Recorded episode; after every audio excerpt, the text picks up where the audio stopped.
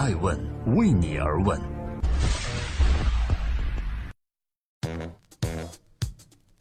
Hello，大家好，这里是爱问每日人物，我是爱成。二零一七年的十月二十六日，欢迎聆听《守候》，记录时代人物，探索创新创富。今天要关注的人物，他走了，他叫卢冠球，他把乡镇企业做成了万象帝国，留下的经营宝典，今天带您细细整理。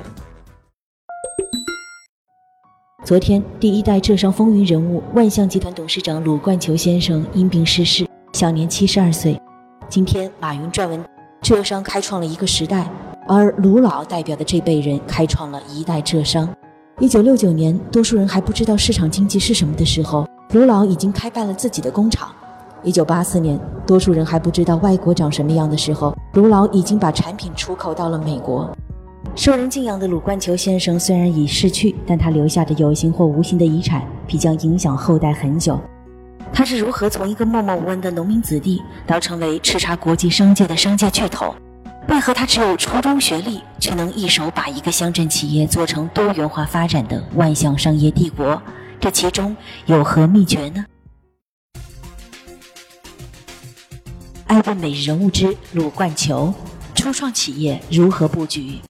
一九六九年，二十四岁的鲁冠球看准了一个机会。他发现当时国家批准每个人民公社可以开办一家农机厂，于是他带领六名农民集资四千元，创办了宁维公社农机厂。宁维公社农机厂用废旧钢铁做原材料，生产犁刀、铁耙、万向节、湿蜡铸钢等五花八门的产品。就在这一原始积累的过程中，卢冠球从一九七八年就开始思考一些从商的本质问题。他说：“做工厂不能有什么就做什么，到了一定的时候就要小而专，小而精。要知道历史总是如此的相似。二零一七年的六月份，美团的王兴还有携程的梁建章、饿了么张旭豪进行了一场企业该专业化还是多元的隔空 PK。而当年还在六十年代，还是八亿农民之一的鲁冠球，却在滚滚的车轮之下做了自己的选择，那就是小而专，小而精。”虽然文化水平不高，但罗冠球的一生就是不断学习的一生。他有一位专职秘书，每一天呢就专门为他准备简报和资料。晚上七点看新闻联播，然后是焦点访谈，九点继续读书看报。这是陆冠球常年保持的学习习惯。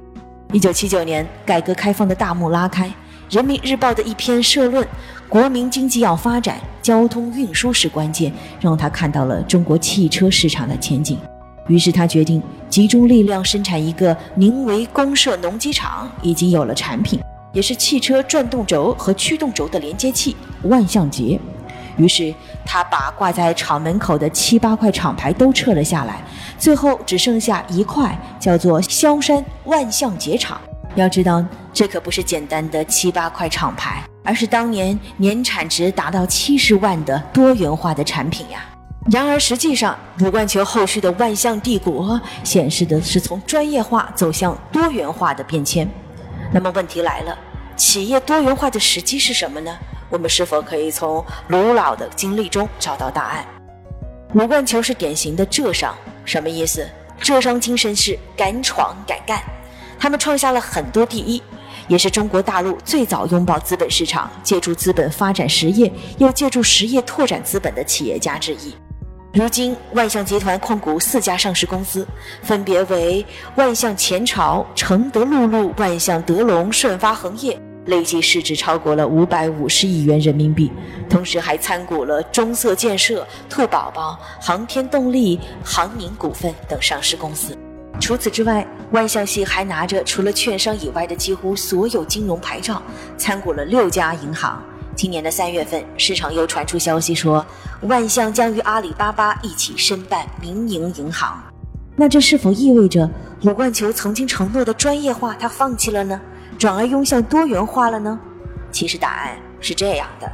最初，鲁冠球的投资目标非常清晰，他总是结合万象的产业发展需求，立足自身的实际做安排，从不盲目扩张、盲目多元。八十年代。卢冠球开始从汽车的万向节拓展到了生产汽车转动轴、轿车的减震器、轿车等速驱动轴等等汽车零部件产品，开始了汽车产业相关多元化的布局。这种多元化在他的汽车梦上体现得尤为具体。比如说，要知道，在乐视贾跃亭之前，鲁冠球也有一个汽车梦，而他对这个梦想的执着程度，几乎已经近似愚公移山。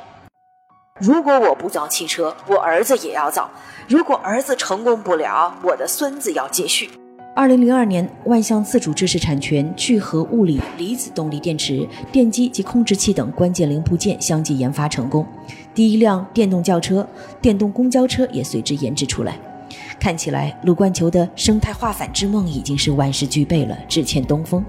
然而，最重要的国内汽车生产资质还没有拿下来。这时候，卢冠球曾经在二十世纪九十年代成功获得的国际化战略就派上了用场，并最终成功打通了整个汽车产业链。二零零九年，卢冠球投资了十三点六五亿元，建设国内规模最大的电动汽车和锂电池生产基地。二零一二年，万象将美国最大的新能源电池制造商 A 一二三公司收归旗下，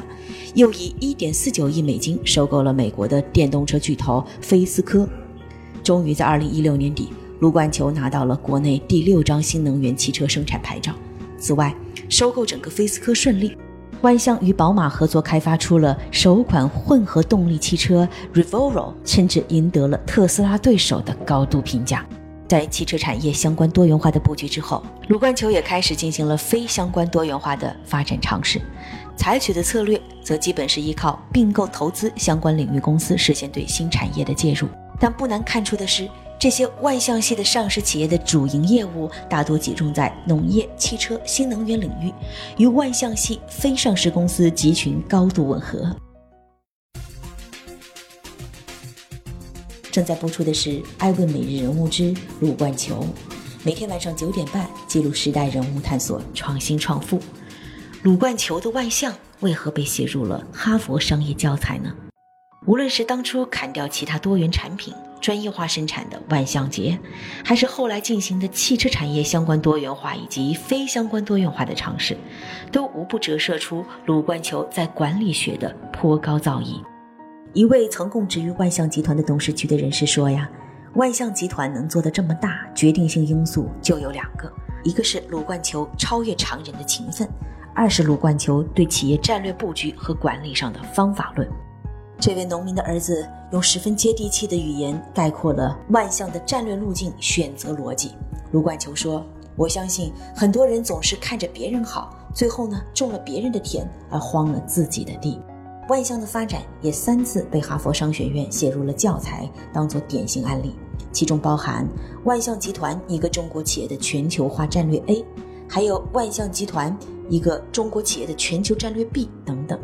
而初中没毕业的鲁冠球也被管理学大师尊称为“农民理论家”。